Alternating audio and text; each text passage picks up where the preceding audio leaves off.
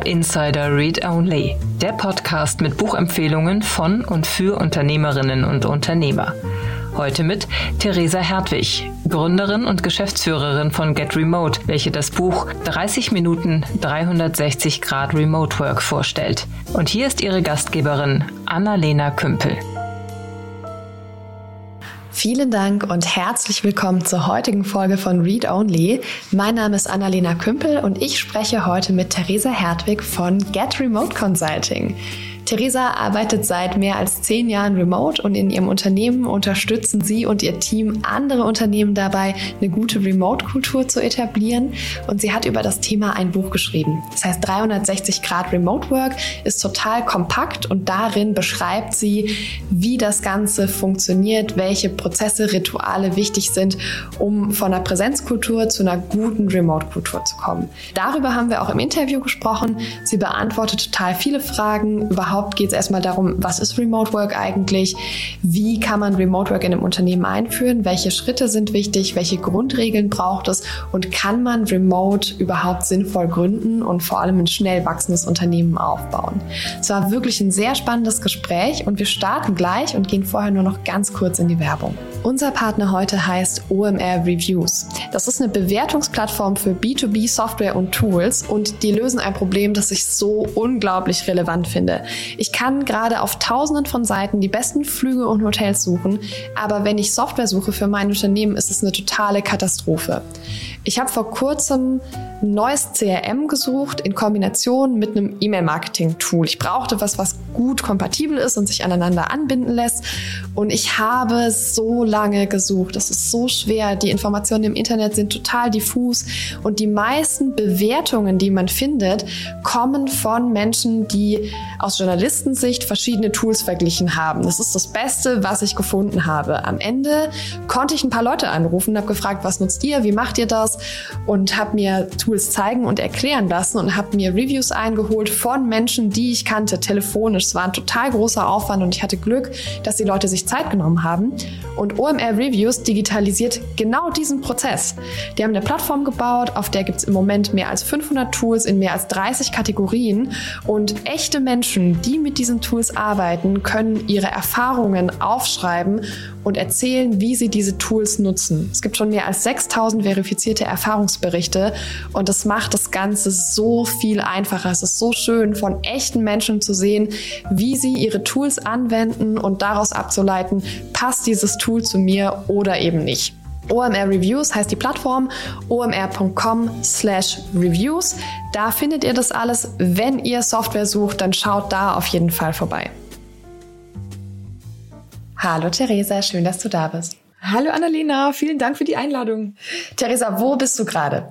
Ich sitze gerade in Berlin in meinem Homeoffice sozusagen. Okay, also äh, immer noch remote, geht ja im Moment wahrscheinlich auch gar nicht anders oder ist bei euch irgendjemand im Büro? Äh, wir haben tatsächlich gar kein Büro. Also wir arbeiten komplett 100% remote, ähm, ab und zu mal in einem Coworking Space, aber ansonsten ist unser Team komplett verteilt über Deutschland in dem Moment, in dem ich die Frage gestellt habe, ist mir aufgefallen, dass es richtig gut sein kann, dass ihr bei Get Remote vielleicht gar kein Büro habt.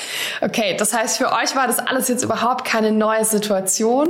Und ähm, erzähl mal ganz kurz, du hast eine Agentur, die Unternehmen dabei hilft, Remote Work einzuführen, korrekt? Ganz genau. Wir sind im Endeffekt eine klassische oder weniger klassische Unternehmensberatung, insofern, dass wir gar kein Büro haben und komplett virtuell auch mit unseren Kunden arbeiten.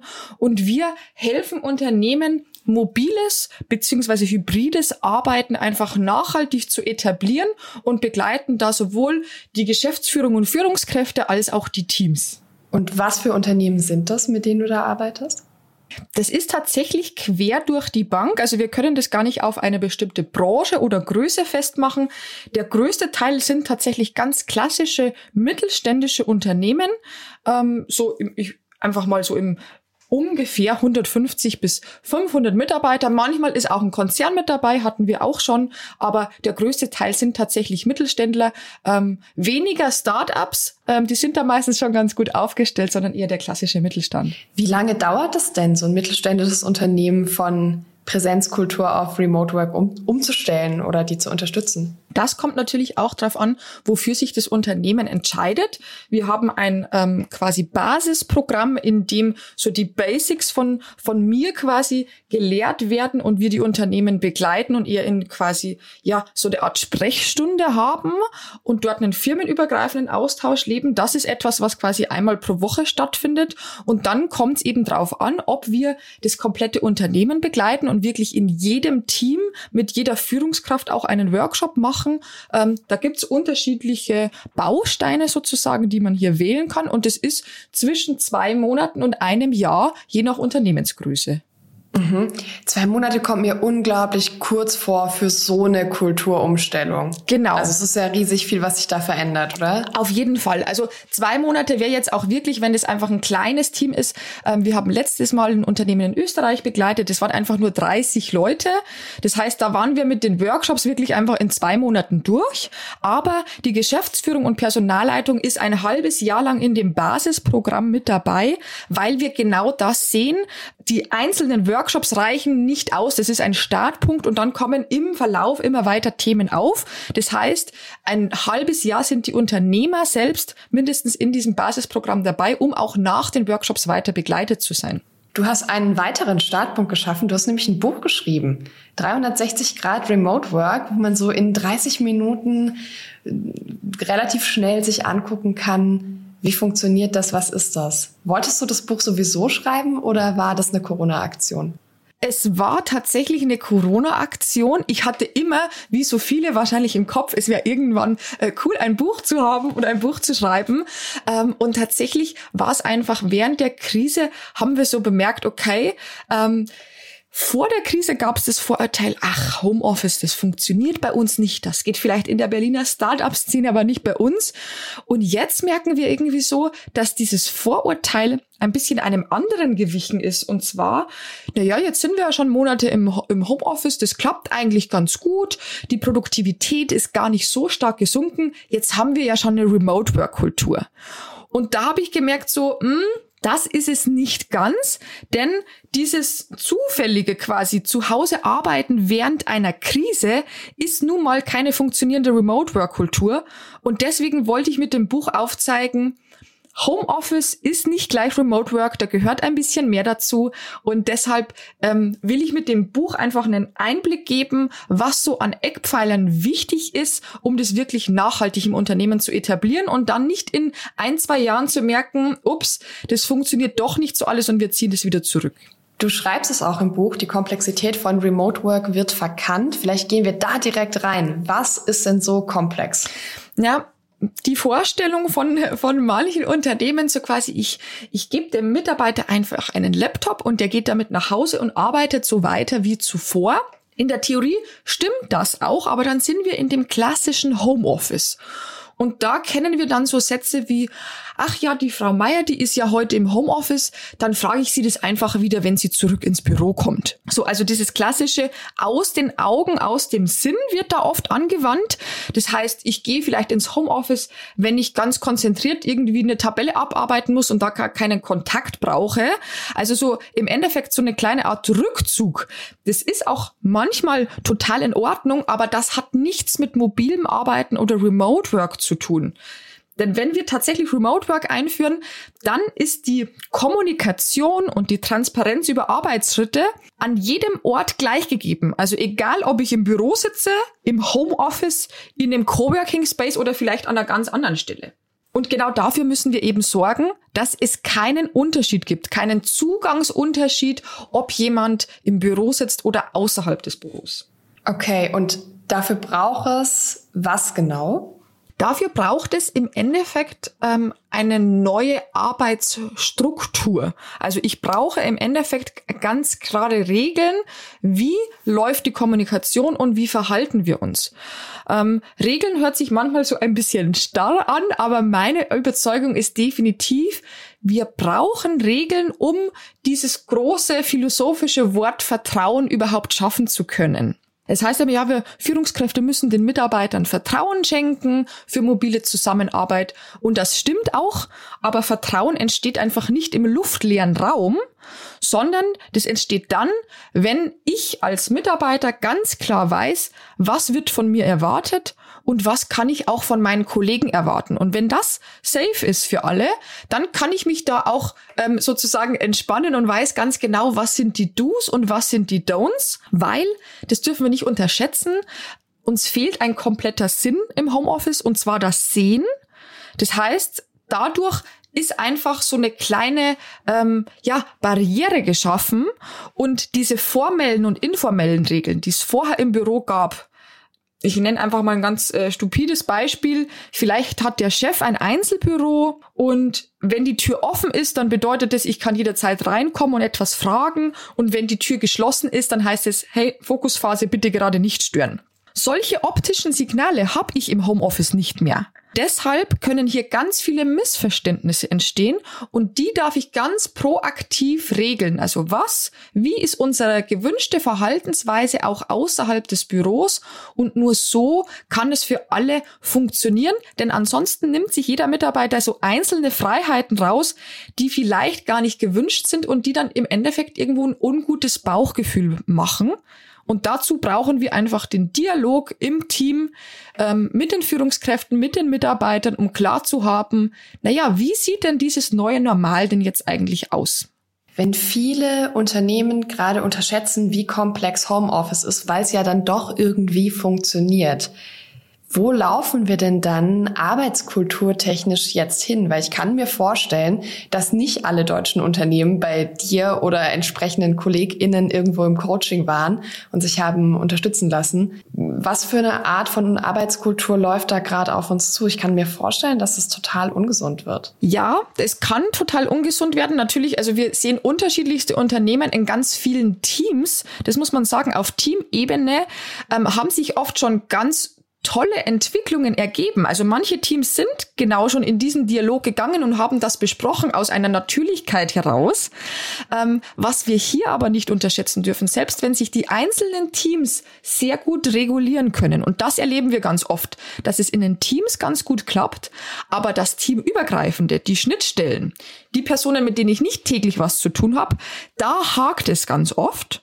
Und da laufen wir eben Gefahr, weil du fragst, wo, wo geht es dann hin? Wir laufen Gefahr, dass sich in einem Unternehmen unterschiedlichste Arbeitskulturen entwickeln, je nach Abteilung. Das ist quasi im Endeffekt an der Führungskraft und dem jeweiligen Team liegt, wie die sich gerade strukturieren. Und dann habe ich eigentlich keine Unternehmenskultur mehr, sondern dann habe ich ganz diverse Teamkulturen, die dann vielleicht gar nicht miteinander kompatibel sind. Natürlich, wir dürfen halt nicht unterschätzen, wir sind immer noch in der Krisenphase. Ne? Das ist kein normaler mobiler Arbeitsbetrieb gerade und deswegen ist es super, wie sich die Teams und Führungskräfte gerade selbst strukturiert haben, weil sie konnten ja gar nicht anders. Aber ich würde einfach jedem Unternehmer raten, nicht bei dieser zufällig etablierten Struktur aus dieser Krisensituation zu bleiben, sondern einfach nochmal zurück auf los und analysieren, was hat denn gut geklappt jetzt in den letzten Wochen und Monaten, was hat nicht so gut geklappt und was müssen wir deshalb anpassen. Denn wir wollen keine zufällige Unternehmenskultur, sondern eine ganz bewusste, weil ansonsten können sich die Menschen irgendwann auch mit dem Unternehmen nicht mehr identifizieren, weil es keine Einheit eigentlich mehr bildet. Heißt, du empfiehlst jedem Unternehmen im Ausklang der Krise, wahrscheinlich im Laufe des nächsten Jahres, mal so einen Arbeitskulturprozess, alles genau angucken und Entscheidungen treffen, Regeln setzen, damit das Ganze auch langfristig funktioniert.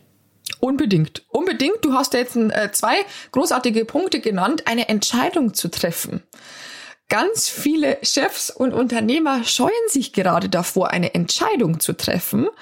Und zwar eine Entscheidung, wie sieht's denn nach Corona aus? Wir wissen nicht, wann ist überhaupt nach Corona, aber das dürfen wir jetzt schon entscheiden als Unternehmer, weil ganz ehrlich, in jedem Unternehmen ist im Flurfunk schon unterwegs.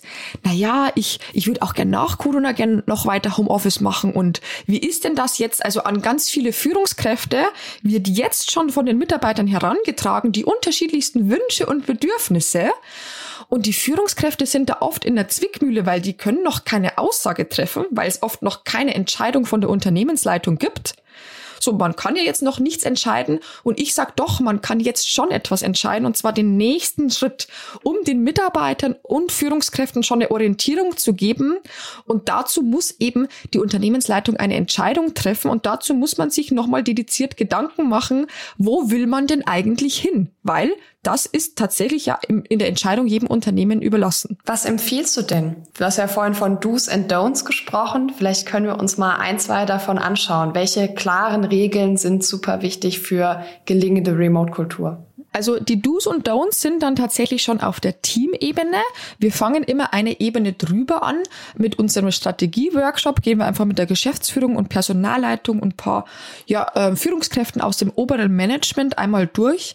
Was sind die unternehmensweiten Leitplanken? Was soll für alle Teams und Mitarbeiter gleich gelten? Und da steht als allererstes die Entscheidung, wollen wir überhaupt nach Corona Homeoffice weiter beibehalten und in welchem Maße? Also alleine die Frage, wie viel Homeoffice-Tage und wir sprechen jetzt von Homeoffice, das ist nicht mein Lieblingsbegriff.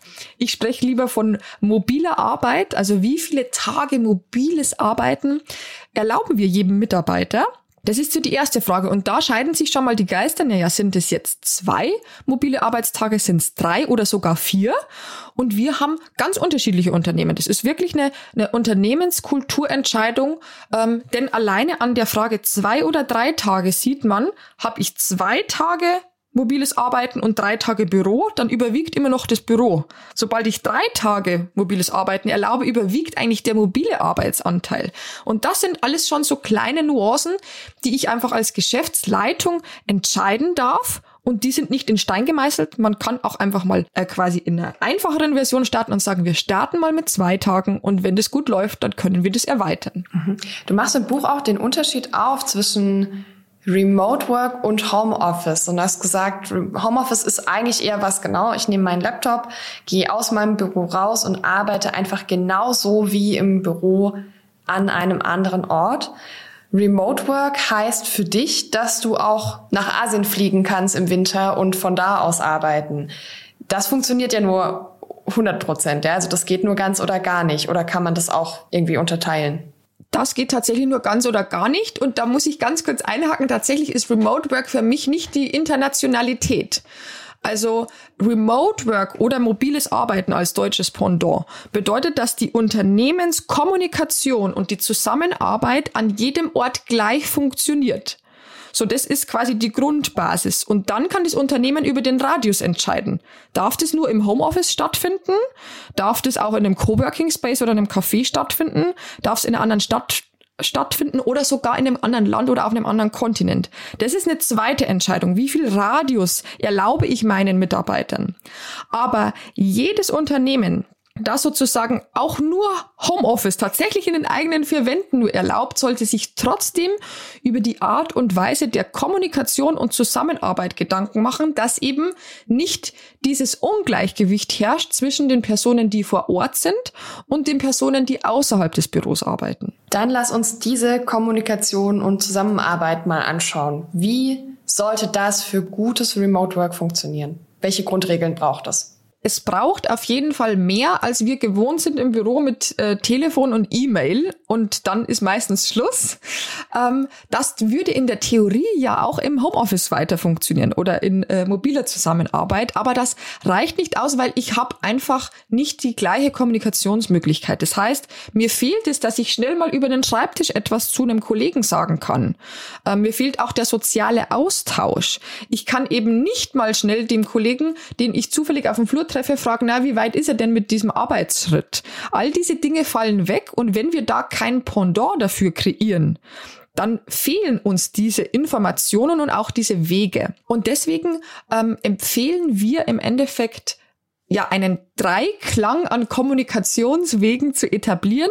Es wird weiterhin die E-Mail geben, aber die E-Mail ist eigentlich nur das richtige Kommunikationsmittel für die externe Kommunikation. Also wenn ich mit Kunden und Partnern und neuen Interessenten kommuniziere, dann ist das der Weg der E-Mail. Aber für die interne Kommunikation reicht die E-Mail einfach nicht mehr aus, weil sie dafür nicht gedacht ist. Man stelle sich vor, du kriegst jetzt quasi von externen E-Mails, du, die Kollegen verschreiben dir vermehrt E-Mails, du kriegst auch Aufgaben über die E-Mail geschickt und kannst dir eigentlich gar nicht auf den ersten Blick erkennen, was ist jetzt wichtig. Und deswegen ziehen wir das auseinander. Wir arbeiten mit einem Dreiklang der Kommunikation, die E-Mail für die externe Kommunikation, dann benötigen wir ein Kollaborationstool, wie zum Beispiel Microsoft Teams, das haben schon ganz viele eingeführt, um dieses über den Schreibtisch hinweg kurz sprechen, eine schnelle Information in Echtzeit zu kommunizieren. Und dann brauchen wir, und das haben viele Unternehmen noch nicht, ein Aufgabenmanagement-Tool. Denn Aufgaben haben weder in der E-Mail noch im Chat etwas zu suchen, weil sie dort untergehen und ich keinen Überblick über den Status oder auch die Kapazität der Mitarbeiter habe. Das heißt, im Endeffekt kann ich als Mitarbeiter jedes Mal, wenn ich eine E-Mail schreibe, überlegen, ist das jetzt das richtige, der richtige Kommunikationsweg? Also ist es eine Kommunikation mit extern? Super. Dann schreibe ich tatsächlich eine E-Mail. Ist es eigentlich etwas, was ich an den Kollegen eine Information kurz weitergeben würde? Dann nutze ich den Chat. Und wenn es eine Aufgabe ist, also irgendein To-Do, das von jemandem erledigt werden muss bis zu einem bestimmten Zeitpunkt, dann kommt das in das Aufgabenmanagement-Tool. Und so habe ich drei ganz klare Kanäle mit einer ganz klaren Intention der jeweiligen Kommunikation dahinter. Und so kann ich mich viel, viel besser organisieren. Und egal, ob ich gerade im Büro sitze oder irgendwo unterwegs bin, kann jeder Mitarbeiter einsehen, was habe ich zu tun, was habe ich für Aufgaben an Kollegen abgegeben und wie ist dieser Status, ohne dass ich ständig synchron miteinander sprechen muss. Wie ist es denn, wenn ich eine gemischte Kultur habe? Also wenn vielleicht ein Teil der Mitarbeitenden im Homeoffice ist oder sonst irgendwo unterwegs und ein Teil ist Präsenz. Ist es nicht unfassbar anstrengend, diese ganze Dokumentation ähm, zu machen, um irgendwie den Remote-KollegInnen gerecht zu werden? Das ist eine ganz spannende Frage und genau das ist der Ansatz das hat am Schluss des Tages nichts damit zu tun, den Remote-Kollegen ähm, gerecht zu werden, sondern das ist eben mobiles Arbeiten oder Remote Work. Das gehört einfach in die Unternehmenskultur und Kommunikation dazu. Das heißt, im Endeffekt ähm, würde ich das nicht nur bei mobilem Arbeiten empfehlen, sondern tatsächlich auch in der Präsenzarbeit. Denn auch da ist die E-Mail nicht das richtige Kommunikationsmittel für Aufgaben, weil ich auch da die, Kommunik äh, die Kapazität und den Status nicht einsehen kann. Das heißt, genau das ist der Unterschied. Ich mache keinen Unterschied mehr, ob jemand außerhalb des Büros oder innerhalb des Büros ist. Diese Dokumentation sozusagen und dieses Aufgabenmanagement muss ja sowieso stattfinden, nur macht es jetzt gerade jeder selbst in seinem Posteingang. Das heißt, jeder Mitarbeiter hat die eigene Hoheit über den Posteingang und organisiert sich selbst, aber es ist kein Überblick für das gesamte Team da. Ich stelle mir das konfliktgeladen vor, wenn mir einfach jemand eine Aufgabe auf die To-Do-Liste setzt.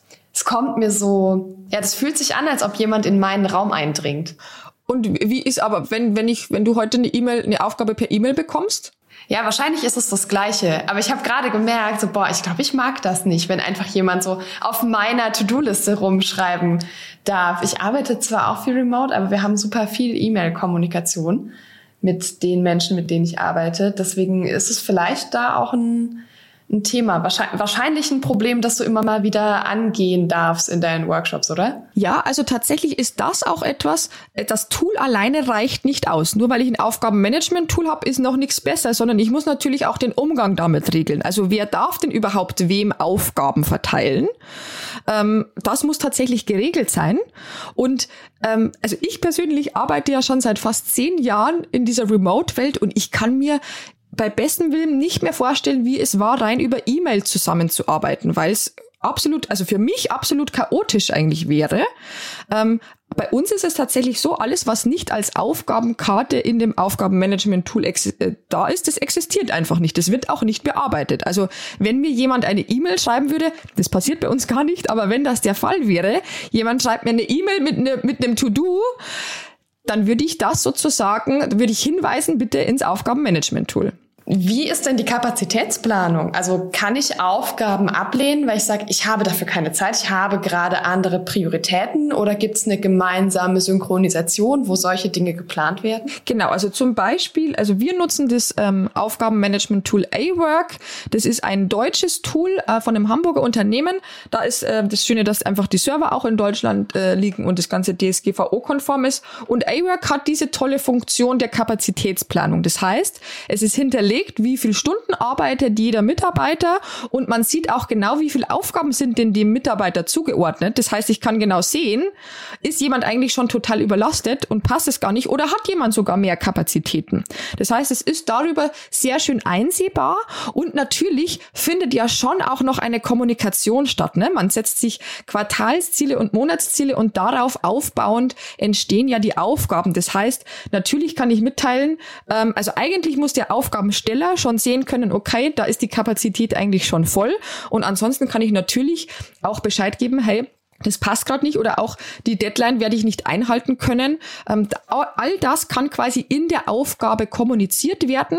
Und das Schöne ist, wenn du jetzt sagst, ihr arbeitet noch sehr viel mit E-Mail, ähm, wenn eine Aufgabe quasi oder ein Auftrag von außen kommt in der Form einer E-Mail, kann ich diese E-Mail einfach an das Aufgabenmanagement-Tool weiterleiten, wie ich eine E-Mail weiterleiten würde. Und daraus entsteht automatisch eine Aufgabenkarte. Das heißt, den Text der E-Mail habe ich im Beschreibungstext und sogar alle Anhänge sind dort in der Karte angefügt und ich kann dort dann auch Nachfragen stellen, wenn ich als Kollege Nachfragen habe. Und das ist dort einfach für immer dokumentiert. Das heißt, wenn ein, eine ähnliche Aufgabe kommt, dann kann ich diese einfach wieder aufrufen, kann schauen, okay, wie sind wir damals vorgegangen? In der E-Mail verschwindet es ja irgendwann im Nirvana, weil alles chronologisch nach oben geschoben wird. Das ist spannend. Das mache ich tatsächlich auch, dass ich einfach E-Mails, die reinkommen, in die Aufgabenverwaltung weiterleite und da ist dann alles sauber nebeneinander. Lass uns noch mal ein anderes Thema anschauen. Gründen im Homeoffice oder Remote gründen. Ich habe einen Gründer in meinem Umfeld, der hat gesagt, wir wachsen zu schnell, es bewegt sich zu viel, das kann man nicht remote machen, wir machen Präsenzkultur, Punkt. Wie siehst du das? Das ist eine ganz klare Einstellungsfrage. Ne? Wenn ich die Einstellung habe, das funktioniert nicht remote, dann funktioniert es auch nicht remote, ist ganz klar. Aber man darf sich immer in, äh, ja, in Erinnerung rufen, es ist eine ganz klare Entscheidung. Also entweder ich treffe die Entscheidung, dass ich etwas remote mache oder nicht.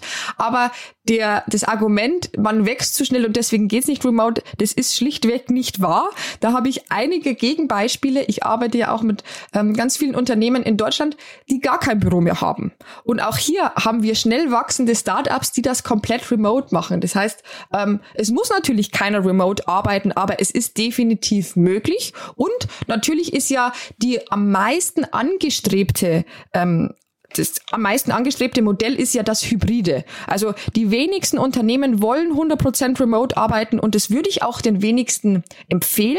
Aber eine hybride Vision, wo ich quasi das Beste aus beiden Welten vereinen kann, ist meines Erachtens das zukunftsträchtigste Modell. Und meine Prognose ist auch, Unternehmen, die sich komplett vor mobiler Arbeit sperren, werden in Zukunft keine guten Mitarbeiter mehr finden oder auch gute Mitarbeiter verlieren, weil sie diese Flexibilität einfach nicht anbieten. Wie hole ich denn gerade, wenn ich wachse, neue Kolleginnen in mein Team? Das Onboarding-Thema ist natürlich ein ganz spezielles. Ähm, wenn ich quasi nicht mehr durch Zugucken adaptieren kann, wie verhalten sich die Kollegen und da quasi andocken kann, dann brauche ich ein dediziertes Onboarding. Das wäre auch schon in der Präsenzkultur, also alle Dinge, die wir hier ansprechen, wären auch für jedes Unternehmen in der Präsenzkultur richtig und wichtig. Nur ist es da nicht so zwingend notwendig, weil ich da viel mehr, dadurch, dass ich jeden Mitarbeiter jederzeit greifen kann, ähm, muss ich gar nicht so viel auf Struktur achten. Aber effektives Arbeiten ist es trotzdem nicht. Also das heißt, ein ganz klares Onboarding zu haben, in dem klar geregelt ist, wie bekommt der neue Mitarbeiter auch mit, wie wir zusammenarbeiten, auch unsere Vision und unsere Mission, ähm, unsere Werte, all diese Punkte. Und dann kann ich natürlich auch ähm, Videotools nutzen. Also wir haben zum Beispiel in unserer Einba äh, Einarbeitung sehr viel schon vorstrukturiert und automatisiert, sodass das nicht jedem Mitarbeiter nochmal neu erklärt werden muss, sondern da sind einfach für die einzelnen Arbeitsschritte ganz klare Rollenbilder da, da sind Videos da, die erklären, okay, wie sind diese Dinge zu machen und auch das wäre in der Präsenzkultur cool. Denn wenn du dir vorstellst, du kommst in ein neues Unternehmen und ein Kollege setzt sich ähm, zu dir und zeigt dir, wie das neue Tool funktioniert und eine Viertelstunde später hast du vielleicht einen Schritt wieder vergessen. Du musst wieder nachfragen. Warum das nicht aufzeichnen, irgendwo hinterlegen und jeder Mitarbeiter kann im Onboarding in seinem Tempo die Dinge nochmal angucken. Ah, okay. Dinge, die man wiederholt, aufzuzeichnen, klingt sowieso sinnvoll. Ich bekomme immer mehr den Eindruck, dass Präsenzkulturen oft allein deshalb schlechter sind als Remote-Kulturen, weil man sich mit einer guten Remote-Kultur viel intensiver beschäftigen muss und weil Präsenzkultur scheinbar einfach so hingenommen wird. Kann das sein? Da, also Mhm. Also finde ich, finde ich eine schöne Zusammenfassung tatsächlich. Also du wirst im Remote-Kontext einfach dazu gezwungen, deine Prozesse, Abläufe und Strukturen anzugucken und viel bewusster damit umzugehen. Also im Endeffekt dürfen wir diese Krise jetzt jeder Unternehmer, auch die, die sagen, eigentlich mag ich das Homeoffice gar nicht, darf das als Geschenk sehen, dass man sich jetzt bewusst damit auseinandersetzen muss, wie läuft unsere Kommunikation und Zusammenarbeit ab, weil in dem Remote-Kontext wird einfach nur sichtbar, wie unter einer Lupe, was war vorher einfach schon nicht optimal geregelt, ist aber im Bürokontext nicht aufgefallen, weil wir da den ganzen Tag zusammensitzen und quasi jederzeit nachfragen nachfragen können. Aber da gehen wir nicht gut mit unserer eigenen Zeit und mit, mit der Zeit der Kollegen um. Das heißt, das einfach jetzt als Anlass zu nehmen, die Unternehmensstrukturen, die oft jahrzehntelang gewachsen sind, einfach mal auf den Prüfstand zu stellen und zu gucken, passt das eigentlich so, wie wir das machen, oder könnten wir an der einen oder anderen Stelle etwas optimieren? Fantastisch. Theresa, haben wir was Wichtiges zum Thema Remote Work vergessen? Mm, ein, ein wichtiger Aspekt, der ganz oft aufkommt in den Teams, ist ja tatsächlich die soziale Interaktion. Das wäre noch ein Punkt, den wir, den wir noch kurz angucken könnten. Denn, Sollten wir tun. Ja, denn das ist, das, das ist tatsächlich so der Punkt, den wir meistens in den Teamworkshops mitbekommen. Die Leute sagen, ach, ich bin eigentlich ganz produktiv zu Hause, das läuft schon, aber mir fehlt doch der Austausch mit den Kollegen. Und da muss man natürlich dazu sagen, jetzt sind wir in dieser, ja, ähm, in dieser starken Homeoffice-Situation, die wird ja in den meisten Unternehmen nicht aufrechterhalten. Also wenn ich jetzt schon monatelang im Homeoffice bin, dann fällt mir natürlich die Decke irgendwann auf den Kopf. Ähm, das heißt, wenn ich dann in ein hybrides Modell übergehe und ich habe vielleicht zwei oder drei mobile Arbeitstage, dann ist ja dieser soziale Kontakt an den Präsenztagen schon mal gegeben.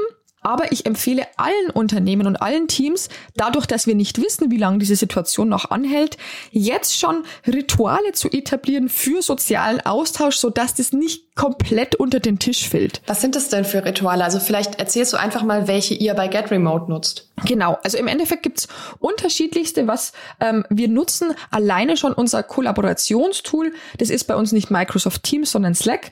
Ähm, da haben wir einen, einen Chat-Raum, äh, da sind alle Mitarbeiter mit drin und der heißt virtuelles Büro. Und da begrüßen wir uns zum Beispiel morgens schon. Also jeder, der morgens anfängt zu arbeiten, schreibt erstmal ein Hallo in den Chat, ähm, einen guten Morgen und das alleine ist schon mal so, ja, wenn ich ins Büro komme, dann grüße ich ja auch die Kollegen. So, da geht's überhaupt nicht darum zu gucken, na ja, wer fängt denn als erstes an zu arbeiten, sondern einfach in diesen Austausch zu kommen. Das heißt, wir nutzen diesen Chat das ist auch eine Art Spaßkanal. Das kann auch sein, dass man da einfach mal ein Bild äh, reinpostet von seinem äh, ähm, von seinem Arbeitsplatz oder sich so zwischendurch austauscht. Das heißt, den Chat nicht nur zur Information zu nutzen, sondern auch wirklich einfach zum informellen Austausch. Das wäre so ein erster Punkt. Dann, was man natürlich auch schön machen kann, das ist so der Klassiker, eine virtuelle Kaffeepause einzuführen. Ein virtuelles Mittagessen ist auch immer ganz schön, wenn man vielleicht auf Firmenkosten einmal pro Monat darf sich jeder was von einem Lieferservice Service zum Mittagessen bestellen und wir essen alle zusammen in einem Videomeeting-Raum, um sich einfach wieder mal so auszutauschen. Und da ist es Spannende, dass viele Präsenzteams sagen, ja, das ist aber doch total komisch. Also, das ist, das ist alles irgendwie zu künstlich.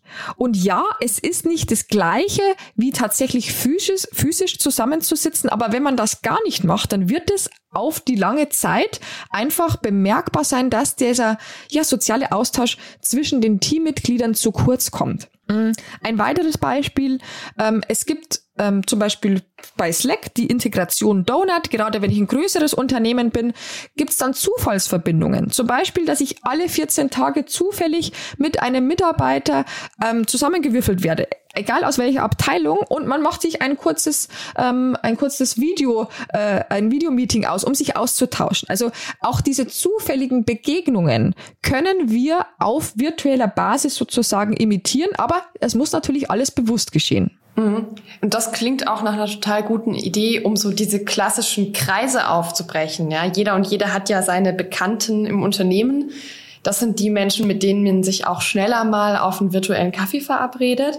Aber es gibt ja auch neue KollegInnen oder Menschen aus anderen Arbeitsbereichen, die man sonst wahrscheinlich gar nicht treffen würde. Also ich kann mir sogar vorstellen, dass das mit diesen Zufallsbegegnungen den Austausch im gesamten Unternehmen sogar noch stärker fördert, als würde man in der Präsenzkultur einfach auf die Zufallsbegegnungen warten. Ja, dadurch wird es einfach tatsächlich nochmal zufälliger zusammengewürfelt. Ähm, das ist jetzt quasi im Eins zu eins, äh, dass man sagt, wirklich zwei Kollegen werden zusammengewürfelt. Und dann gibt's natürlich auch total schöne Formate, wie zum Beispiel das Format des Barcamps.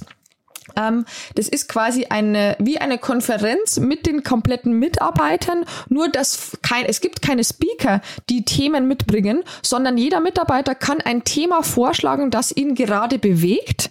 Und je nachdem, welche Mitarbeiter sich noch für das Thema interessieren, die treffen sich quasi in einem Breakout-Raum.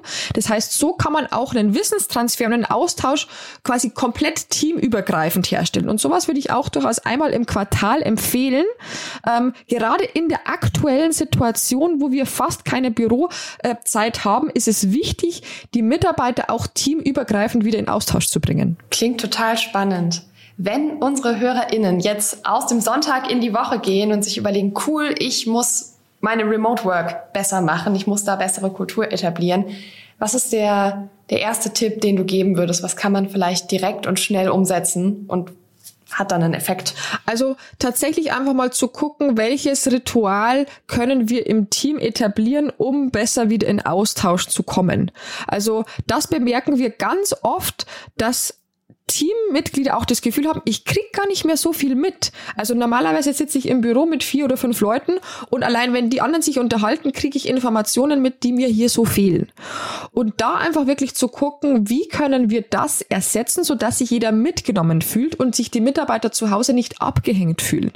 Und das kann, das haben wir letztens in einem Team etabliert, diese, das klassische Daily Stand-up sein, dass ich einfach morgens kommt das Team in einem 10 Minuten Call zusammen und jeder sagt kurz, okay, okay, ich bin heute an dem Thema dran und der oder der eine oder andere Punkt blockiert mich dabei, dann weiß jeder, okay, wo sind die anderen gerade dran? Und die Information fließt sofort weiter.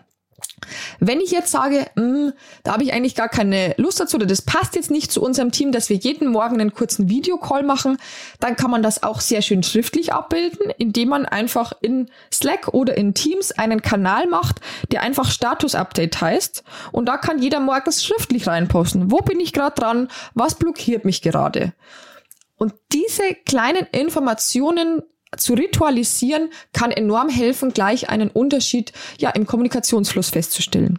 Theresa, vielen, vielen Dank für deine Zeit und die ganzen Tipps und den Einblick in das ganze Thema bewusstere und bessere Remote Work. Ich finde es sehr, sehr spannend. Ich bin sicher, das Thema wird uns weiter begleiten und mal gucken, ob du noch mal irgendwann ein anderes Buch darüber schreibst und wie sich das Ganze jetzt auch gesamtgesellschaftlich entwickelt. Danke dir. Ich danke dir für die Einladung.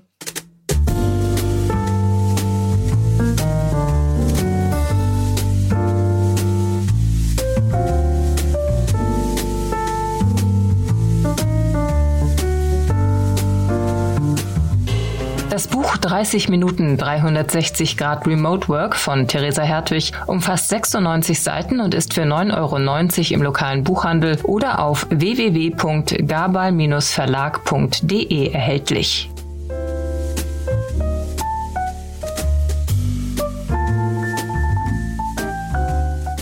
Das war das Interview mit Theresa Hertwig. Vielen Dank, dass ihr bis hier dabei wart. Ich hoffe, ihr konntet was mitnehmen und könnt eure Art, remote zu arbeiten, jetzt im Laufe der nächsten Wochen noch mal ein Stückchen weiterbringen und aufs nächste Level heben.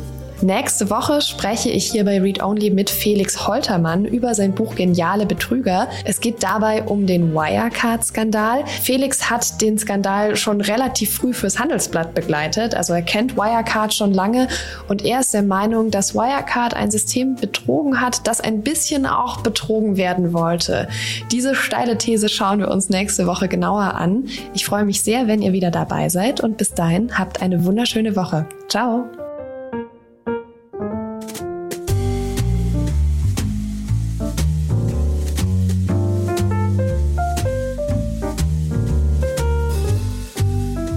Wir verlosen fünf Exemplare des Buches 30 Minuten 360 Grad Remote Work von Theresa Hertwig. Zum Teilnehmen einfach eine E-Mail mit dem Betreff Gewinnspiel und dem Wunschbuch an gewinnspiel at startup-insider.com schreiben. Das war die 26. Folge von Startup Insider Read Only, dem Podcast mit Buchempfehlungen von und für Unternehmerinnen und Unternehmer. Nächste Woche zu Gast Felix Holtermann, Diplom-Volkswirt und Journalist, welcher das Buch Geniale Betrüger, wie Wirecard Politik und Finanzsystem bloßstellt, vorstellt. Alle weiteren Informationen zu diesem und allen weiteren Podcasts von Startup Insider erhält man auf www.startup-insider.de.